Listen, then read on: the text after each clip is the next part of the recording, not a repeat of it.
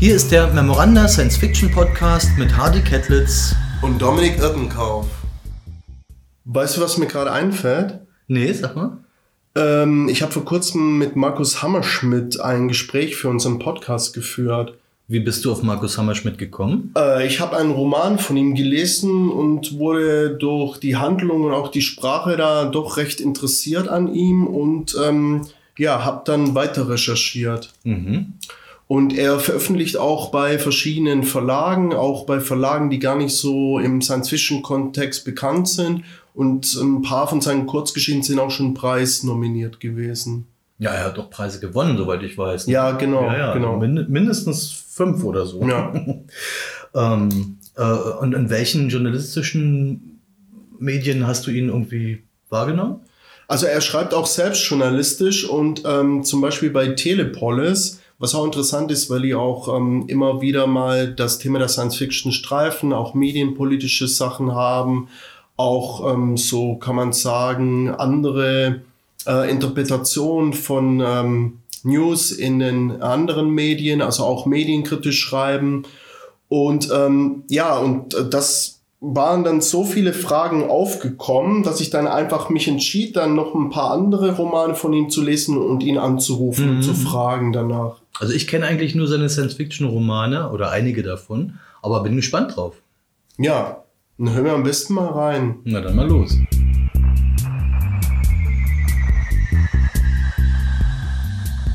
Ja, hallo, ähm, Markus Hammerschmidt. Schön, dass du zum Memorando Science Fiction Podcast heute Nachmittag gefunden hast. Und ähm, als erste Frage wäre vielleicht gut, äh, dich mal kurz den Hörern vorzustellen, die dich vielleicht noch nicht kennen oder vor allem deine Werke vielleicht noch nicht so gut kennen. Ja, ja, wie gesagt, Markus Hammerschmidt. Ähm, ich bin Schriftsteller, Journalist und Fotograf. Äh, ich stamme aus dem Saarland, wohne aber schon seit ewigen Zeiten in Baden-Württemberg. Ähm, habe bisher 20 äh, Bücher veröffentlicht, verschiedenster Art Romane, Jugendbücher, ähm, Sachbücher, Gedichte, also das kann man alles auf meiner Homepage nachlesen. Äh, das Spektrum ist relativ äh, breit gefächert und ein, ein, ein starker Teil des Ganzen oder ein, ein großer Kontinent auf dieser Landkarte ist, ist die Science Fiction immer gewesen. Äh, genau, du hast dich ja lange Jahre auch schon mit der Science Fiction beschäftigt und äh, was ist dir denn da aufgefallen in den letzten 20 Jahren oder vielleicht auch bei deinen eigenen Werken? Mhm. Also da gibt's ja schon auch Unterschiede, auch ähm, allein schon auch von den Verlagen, bei denen du dann veröffentlicht hast über die mhm. ganzen Jahre. Ja, also ich, ich, ich habe so eine Phase in den frühen Nullerjahren erlebt, wo ich den Eindruck hatte, das Genre ist so, so ein bisschen ja, kann man sagen, lustlos oder äh, es, es schien von der Wirklichkeit überholt worden zu sein. Da war so eine gewisse Mutlosigkeit. Da war dieser ganze Kram mit, mit äh, zuerst mit der Virtual Reality und, und die neuen Medien und so. Das schien alles irgendwie die, die Science Fiction von der Seite überholt zu haben. Ähm, und jetzt aber in, der, in den letzten Jahren habe ich doch den Eindruck, dass es sich berappelt hat und wieder, wieder richtig gute relevante Texte liefert. Ähm, da fallen mir Namen wie Chet Ted Chiang, Ken Liu ein, Martha Wells, Becky Chambers, aber auch Leute, die man jetzt nicht so direkt zur äh, Community rechnen würde, äh, wie zum Beispiel Emily St. John Mandel. Mhm. Ähm, die hat Arthur C. Clarke äh, Preis gewonnen, aber äh, man würde sie jetzt nicht als originäre Science-Fiction-Autorin, glaube ich, äh, verbuchen. Ähm, Gerade im Moment lese ich äh, Clara and the Sun von Kazuo Ishiguro mhm. und das ist ein, das ist mal wieder, das haut mich völlig um. Das ist unglaublich gut. Ja, also da, wenn, also auf dem Niveau sehe ich, dass die Science Fiction wirklich was, was äh, Relevantes zum Zustand unserer Welt beizutragen hat. Das, das ist schon so. Und nennt man das noch Science Fiction? Weil ich erinnere mich nämlich auch daran, dass zum Beispiel Margaret Atwood, die ja auch ja. immer wieder dazugerechnet wird, sich ja. gegen diesen Begriff ja sogar in einem Essay verwehrt hat. Ja, ja, weißt du, das ist mir eigentlich egal. Ja, weil weil, also klar, da gibt es Distinktionsbedürfnisse und der eine will dazu gerechnet werden und die andere nicht. Äh, von der Emily St. John Mandel weiß ich jetzt nicht, aber sie hat den Preis angenommen. Äh, man wird wohl kaum leugnen können, dass Station 11 von ihr Science Fiction ist. Ja, also ne, wenn, wenn Margaret Atwood dann das nicht will, dann ist das ihr, ihr, ihr gutes Recht. Aber ähm, das ist äh, eigentlich schon ein recht guter Hinweis darauf, dass sich das Genre vermischt, seine engen Grenzen von früher transzendiert und, und mit der Mainstream-Literatur Bündnisse, wie auch immer, eingeht. Äh, aber natürlich besteht die Trennung nach wie vor, auch in den Köpfen der Leute, das ist ja klar. Ja.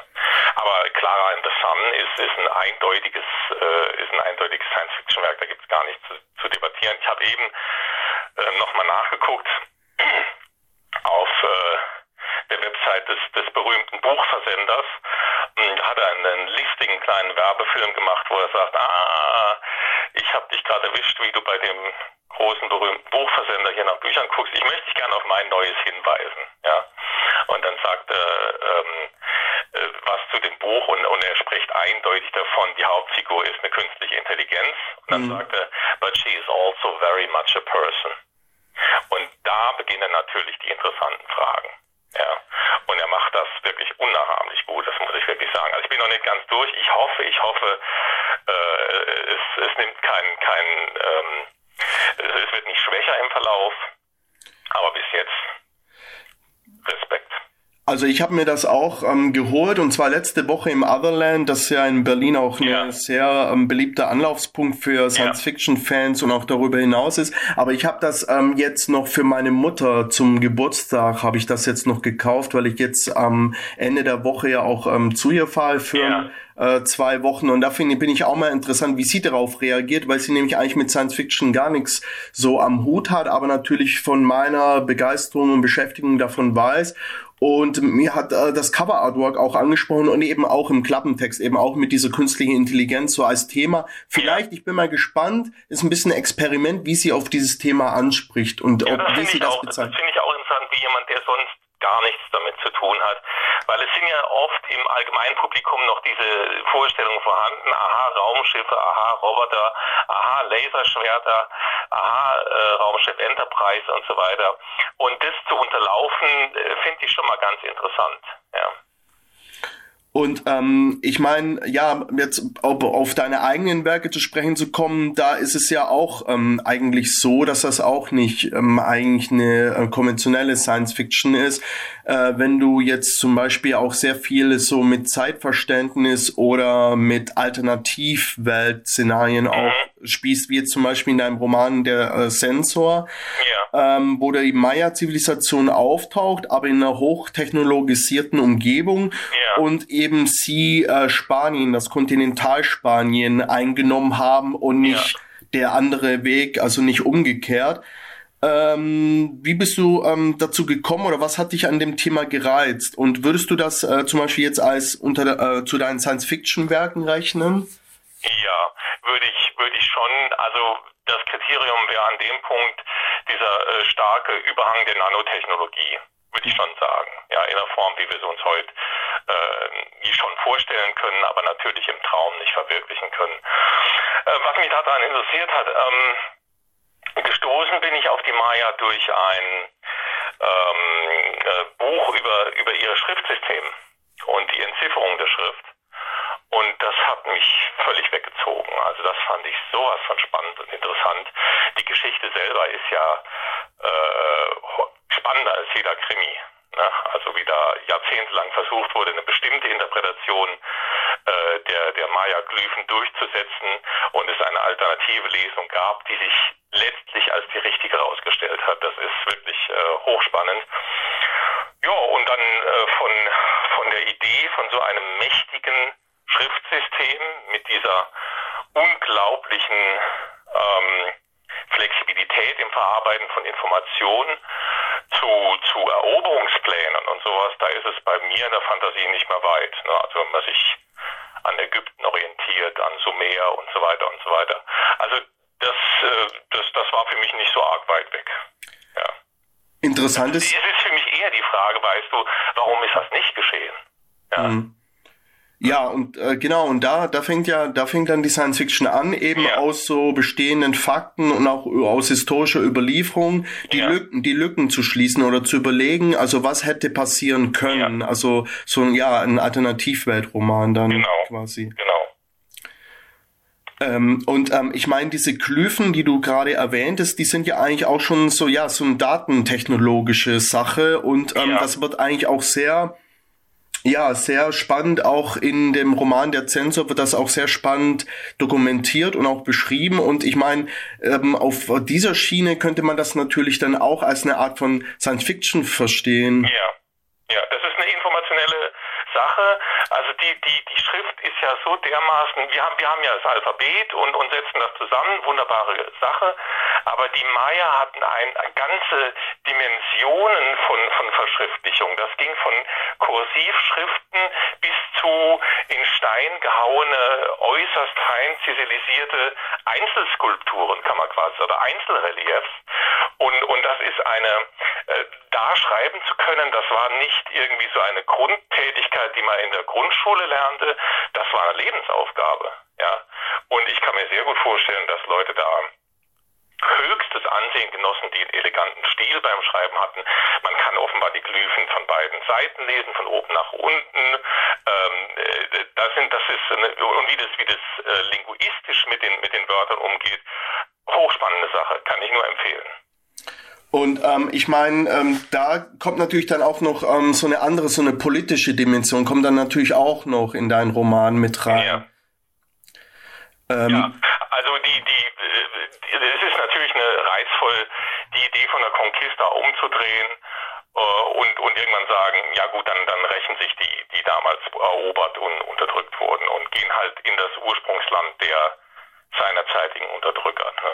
Und ähm, die dann wieder falsch machen in der Politik und Gesellschaft, das ist ja im Grunde äh, Thema des Romans. Ne? Ja, ähm, äh, das stimmt und ähm, ich finde das auch interessant, auch ähm, eben das politische, also es gab ja auch eine Zeit lang eben oder kommen wir nochmal zu diesem allgemeinen Verständnis der Science Fiction zurück. So Politik wird nicht immer unbedingt mitgedacht oder auch also von von der äußeren äußeren Wahrnehmung oder auch zum Beispiel wirtschaftliche Aspekte. Ja. Und die sind eigentlich auch in mehreren deiner Werke noch mehr auch in so in, in mehreren Short Stories hast du eigentlich auch immer ökonomische Aspekte mit drin, die häufig äh, überhaupt nicht beachtet werden, auch ja. ähm, in vielen TV-Serien aus dem Science-Fiction-Bereich. Ja. Ja, also das ist mir schon wichtig, weil ich, ich möchte ja die, das sind ja so bestimmende Faktoren unserer Existenz. Da frage ich mich, wie man da so konsequent eigentlich vorbeigucken kann. Dann, dann reduziert sich halt leicht auf, auf irgendwelche Gimmicks und Zweikämpfe und, und Raumkämpfe und so.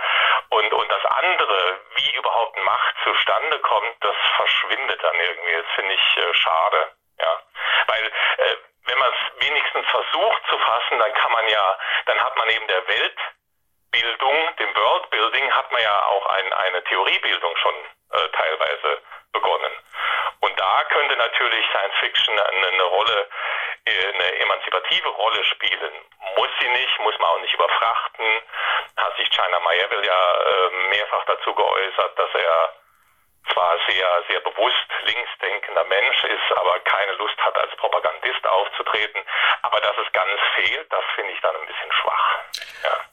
Ja, das ist nämlich auch interessant, weil es gibt ja dann auch wieder andere Autoren, äh, wie jetzt zum Beispiel Dietmar Dart im deutschen Bereich, die auch immer sehr viel Politik mit reinbringen, wobei ich aber bei ihm auch denke, dass er da auch nicht unbedingt, ähm, also im Science-Fiction-Kontext das auch nicht als Propaganda ähm, da so stark mit äh, reinbringen möchte. Und ähm, ja. es ist natürlich die Frage, wie stark sich dann so ein Schriftsteller dann, ähm, wie jetzt Jana Melville, also halt dazu äußern muss, nee, ich habe das auf keinen Fall so äh, gewollt, ähm, äh, ja. äh, ist nicht meine Absicht gewesen. Ja, also das kann man ja bei ihm kaum dran vorbeigucken. Iron Council oder ähm, wie heißt es nochmal, die ganzen, äh, die ganzen anderen Geschichten mit New Crobuzon und so weiter, äh, da kann man ja kaum dran vorbeisehen.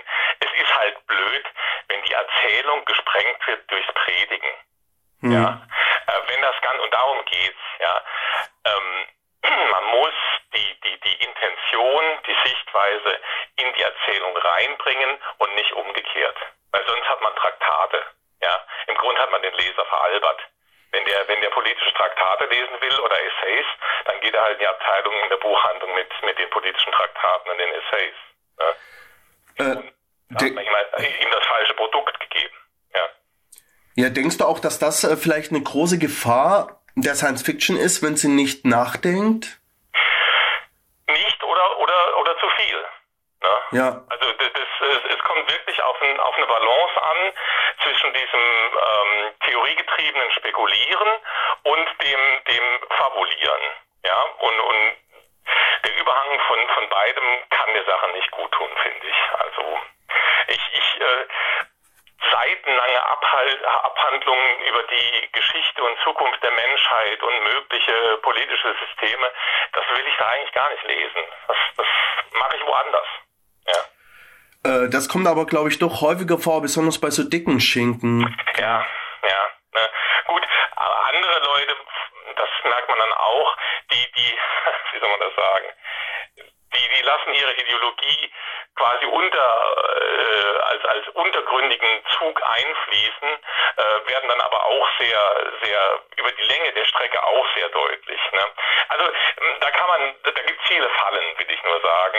Und ähm, wie gut oder wie wenig gut ich die vermieden habe, das muss ich natürlich dem, dem Leser, der Leserin überlassen. Ne? Äh, stimmt. Äh, andere Sache, also wie viel recherchierst du denn? Also so Stichwort Science von der Science Fiction.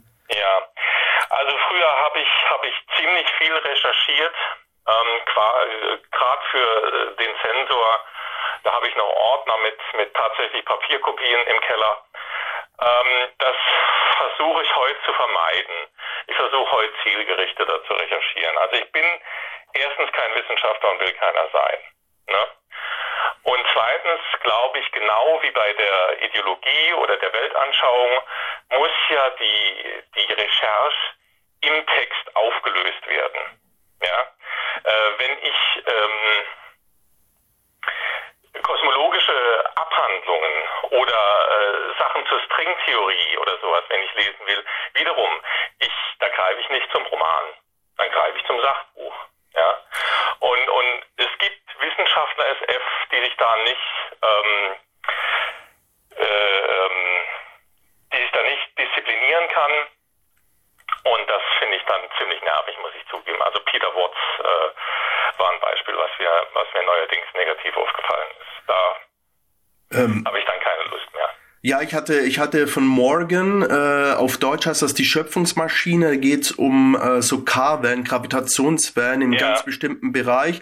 Aber das ist spannend beschrieben. Am spannendsten finde ich halt so in äh, Kalifornien, wie so die Wissenschaftskultur mehr und mehr vom militärisch-industriellen Komplex übernommen wird, okay. wie aber ein paar wissenschaftliche, äh, Wissenschaftler sich immer noch irgendwie als so Renegaten quasi dann auch durchschlagen, auch ein bisschen lokal und politkolorit ja. kommt so. Ich denke da vielleicht so an Ende der 60er, Anfang okay. der 70er Jahre. Aber dann gibt's wirklich mehr, also lange Stellen in diesem Hörbuch, in dem dann eben wirklich diese wissenschaftlichen Sachen ähm, beschrieben werden. Ja. Und äh, das ist, also ich habe das so als eine kleine Herausforderung, um das auch wirklich mal so ähm, durchzustehen auch. Aber okay das war so gerade noch so am Rande irgendwie, aber das war schon so eine ähm, gewisse ja, Herausforderungen auch nicht. Wahrscheinlich weiß ich, vielleicht zählt das sich auch zur sogenannten Hard Science Fiction. Ja, ja. Also grenzwertig fand ich es auch bei Kim Stanley Robinson Aurora. Also das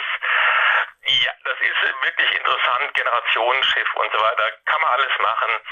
Aber wenn mir dann wirklich seitenweise Abhandlungen über äh, Biologie, Mikrobiologie und so weiter, dann, dann äh, verliere ich irgendwann die Geduld. Ja, das, ja.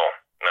Äh, es gibt starke, starke Strecken da drin, aber es war an manchen Stellen war es zäh, fand ich, fand ich. Ja. Das war dann also für dich, für deinen anderen Roman Target dann nie eine Option, ähm, äh, sehr viel planetologische und nee. ökologische, nee. obwohl das, obwohl das drin ist. Also ist es sehr viel Ökologie drin, sehr viel Planetologie, natürlich auch Konstellation, so Mannschaftsgefüge und ja. Zusammenspiel. Aber ist jetzt ähm, eigentlich nie an, ähm, an keiner Stelle habe ich das jetzt so irgendwie als so ähm, sehr überbordend empfunden. Ja, also dann, dann, hat das für dich funktioniert. Ähm, ich hätte das, ich hätte das nicht vermeiden wollen. Du, du merkst ja auch, meine, meine Sachen sind im Durchschnitt doch, glaube ich, etwas kürzer als das, was sonst so äh, auf dem Markt vorherrschend ist. Und ich glaube, das ist auch dem Wunsch geschuldet, da nicht ins, ins ähm, in den Vortragsmodus zu gehen. Ja. Ähm, generell möchte ich eher in der, in der Kunst durch das starke Bild als durch die lange Erklärung wirken. Ich hoffe, das gelingt mir mehr oder weniger. Ja. Ähm, nichtsdestotrotz ein Target entwirfst du, also beschreibst ja einen Planeten, der jetzt äh, meines Wissens nicht existiert oder ich mhm. weiß nicht, in wie, wie, inwiefern du das von einem bereits existierenden Planeten ein bisschen abgeguckt hast. Aber ähm, ist auch interessant, also da ist ja das Worldbuilding, das wir auch schon erwähnten, schon von, von einiger Bedeutung im, in diesem Roman. Ja, wobei natürlich, wie soll man sagen, äh, die Planetologie von Target ist ja relativ einfach. Ne? Man hat mehr oder weniger nichts oder so ein komisches Gras da. Ich weiß gar nicht, ob so ein Ökosystem überhaupt existieren könnte, äh, mit, mit verschiedenen, äh, eher auf dem zellulären Bereich sich bewegenden äh, tierischen Organismen und dann diesen ungeheuren Wald mhm. Waldberg oder was immer das ist.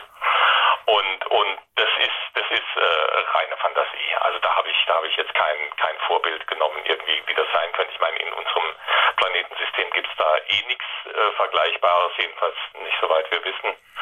Und äh, was auf Kepler 22b läuft, da haben wir keine Ahnung von. Ne? Oder nur eine sehr, sehr verschwommene.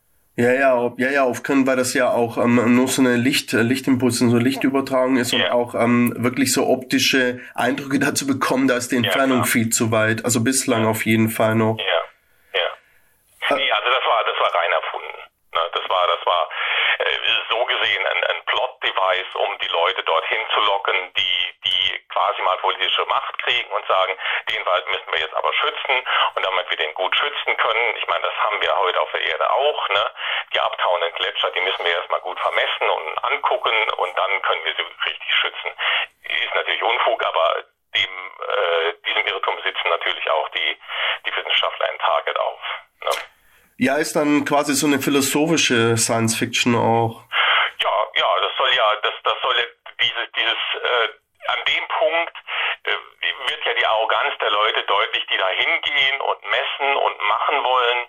Ähm, die, die Mannschaft ist toxisch zusammengesetzt, der, der Anführer ist, hat eine toxische Persönlichkeit, das wurde aber offenbar übersehen. Oder, oder es waren, es waren politische Hintergründe, die dazu geführt mhm. haben. Und ähm, der Wald zeigt sich durchaus bereit, äh, dem Forscherinteresse entgegenzutreten. Ne? Und kann man vielleicht Parallelen ziehen zu heute, nicht? Also wenn dann alles erforscht ist, dann sind die Gletscher geschmolzen und äh, man kann dort nicht mehr stehen zum Forschen, weil es zu heiß ist. Ja, weiß ich nicht. Ja, also ähm, es ist äh, diese, da ist so eine so eine gewisse, wie soll ich sagen, Wissenschaft ist wichtig natürlich, aber äh, man möchte gern noch weiter forschen, wo eigentlich längst alles klar ist. Ja, wo eigentlich auch die Maßnahmen klar sind. Ja. Und nun aber mal so, er kann das, was ihn interessiert und was er spannend findet, wie im Fall von Target, den Wald nicht in Ruhe lassen.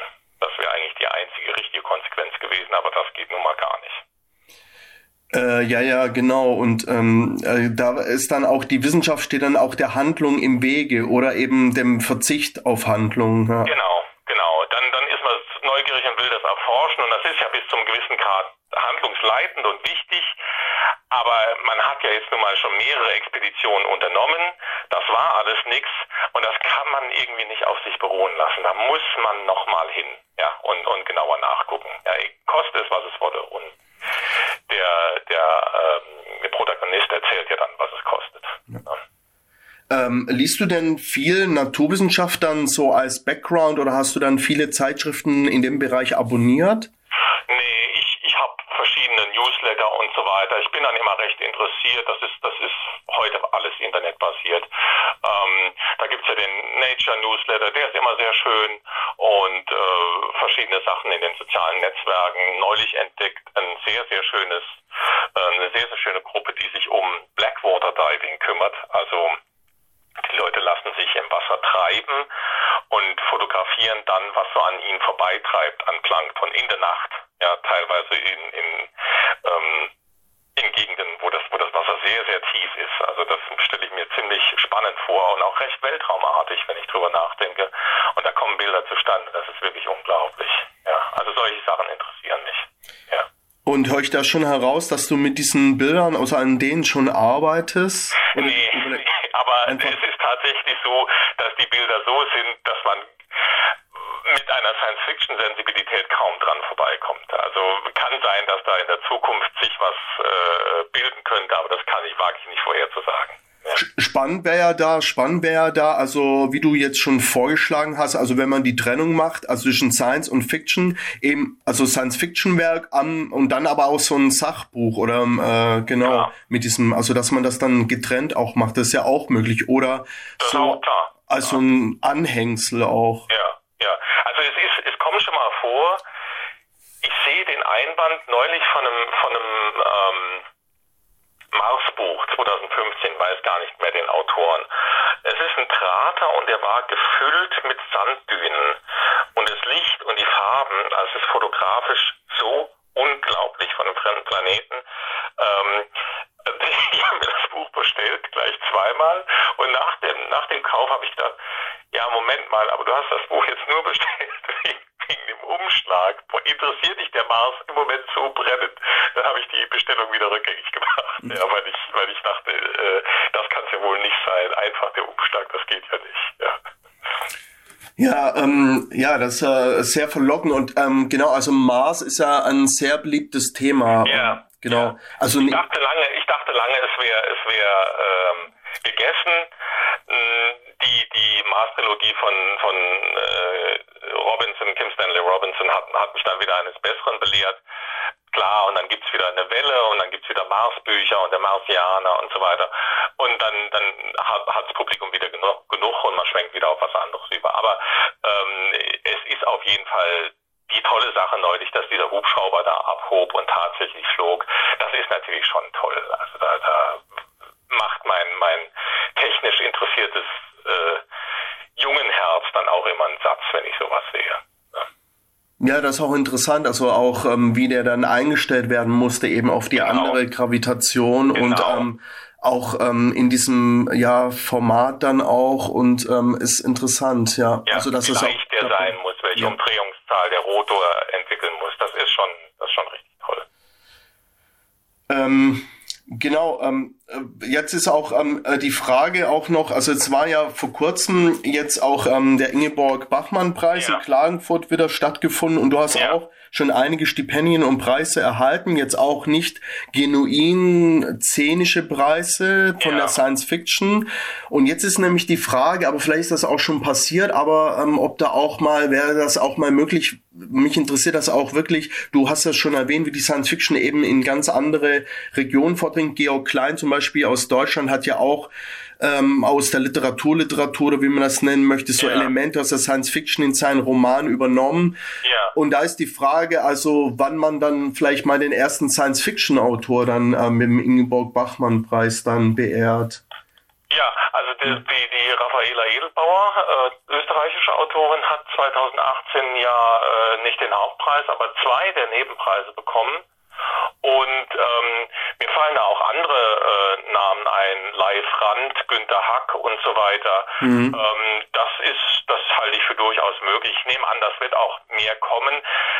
Allerdings glaube ich, dass man, und da ist wieder diese Sache, die du von vorhin von Edward erwähnt hast, ne, das wird dann doch immer noch so ein bisschen verschämt gehandhabt. Ne? Also es ist ähm, der, der Science-Fiction-Autor, die Science-Fiction-Autorin muss fast doppelt so gut schreiben, um die Hälfte der Anerkennung zu kriegen, wenn ich jetzt mal zugespitzt formuliere. Ja, es ist wie so, da kommen die Schmuddelkinder. Naja, also schreiben können sie. Ja gut, da kriegen sie halt auch mal einen Preisle. Ne? Also äh, es ist schon schon ein bisschen, äh, das das ist noch nicht noch längst nicht gelöst, dieses diese dieser Zwist zwischen äh, äh Science Fiction und Mainstream. Das wird auch ewig bestehen. Ja. Ähm, manche, manche leben ja auch davon, aber meine Erfahrung war auch zum Beispiel auf dem ElsterCon letzten September, der trotz Corona stattfinden konnte, war so, ja. war das ähm, Hauptgrundthema, übergeordnete Thema war Klimawandel. Ja. Und da hat man wirklich gesehen, also wie diese Grenzen eben sich auch in Richtung Thriller ver, ähm, ja verschieben und äh, wie auch die Leute, die da im Publikum saßen, also sich jetzt nicht mit so, ja, also mit diesem Schmuddel-Image irgendwie abspeisen ließen, sondern ja. eben sehr informiert waren und wie sich das halt langsam äh, dann wandelt. Ja, also das wäre schön. Also ich, ich muss zugeben, ich glaube noch nicht so recht dran. Ich habe verschiedene Wellen da auch gesehen. Ähm, das erst sehen, die, die Blicke, wie Leute mit einem reden, ähm, wie, wie, wie die Repräsentanz von diesen Themen in, in, in der Mainstream-Presse dann ist, äh, bis, bis ich das glaube. Ja, das, äh, und andersrum übrigens genauso. Ja, also dass, dass äh, ein Thema der, der sprachlichen Äußerung oder ein Weg immer Kunst sein muss in der Erzählung, das sehe ich ja überhaupt noch nicht wirklich äh, angekommen in der, in der Science-Fiction-Szene. Ja, also da, da kann die sich auch mal selber an die eigene Nase fassen, dass es einen Anspruch gibt für, für äh, das Recht gehört zu werden. Ja, mhm. also, da, da, muss man auch eine, eine Sache erzählen und nicht nur einfach eine Idee aufs Blatt klatschen. Ja, das, das, wie soll ich sagen, da, da gibt es von beiden Seiten schwere Defizite. Ja. Ja, das ist eine, eine große Herausforderung. Deshalb äh, finde ich auch interessant, eben diesen jungen äh, Schriftsteller, die du auch genannt hast, die da auch im Umfeld des Bachmann-Preises auch schon zugegen waren, ja. die eben das auch aufgreifen, weil sie eben auch dieses Genreliteratur gut finden. Und da ist es halt auch dann wichtig zu unterscheiden, wenn man bewusst in einem gewissen Genre-Stereotyp kann man ja auch bewusst schreiben, aber das wäre dann auch wieder eine künstlerische Stellungnahme. Natürlich. Aber da muss man eben das auch ein bisschen das Auge drin schulen, dass man das ja. dann auch erkennt dann auch. Ja, man muss natürlich, wenn man, wenn man mit, mit, mit bestimmten ähm, Figuren, äh, Erzählsträngen und so weiter spielen will, dann muss man das Spiel natürlich beherrschen. Wenn man das nicht kann, dann fliegt man halt auf die Nase. Ja, das, das, ähm, und, und wie soll ich sagen, da, da sehe ich manchmal ähm, wenig Anstrengung, den Kunst- und, und Handwerksaspekt dann mit äh, zu realisieren. Ja, man hat halt eine nice Idee gehabt und, und, und schreibt dann eine Kurzgeschichte dazu. Ja, aber äh, muss das nur wirklich jeder lesen? Warum soll das für andere Leute interessant sein? Das mhm. wird dann manchmal nicht so richtig mitbedacht. Ne? Ja, äh, vielen Dank erstmal auch äh, für deine Antworten. Jetzt habe ich aber noch die Frage, an was du aktuell arbeitest, ja. wenn du das verraten möchtest oder kannst oder willst. Ja, also ich arbeite gerade an einem äh, gleichzeitig realitätsbezogenen und fantastischen äh, kurzen Roman und der wird erscheinen im Herbst und da freue ich mich sehr schon drauf. Weißt du auch schon wo? Ich weiß auch schon, schon wo und wie, ist alles noch geheim bis zur offiziellen Ankündigung, aber äh, es ist sicher. Ja, okay. Dann wirst du uns rechtzeitig in Kenntnis setzen und dann Absolut. setzen wir es auch bei uns auf die Homepage. Dann bedanke ich mich jetzt schon mal für ja, das schöne Gespräch und äh, wünsche dann noch frohes Schaffen und bis demnächst dann. Ja, danke schön. Ja, bis dann. Ja? Ja, tschüss dann. Tschüss.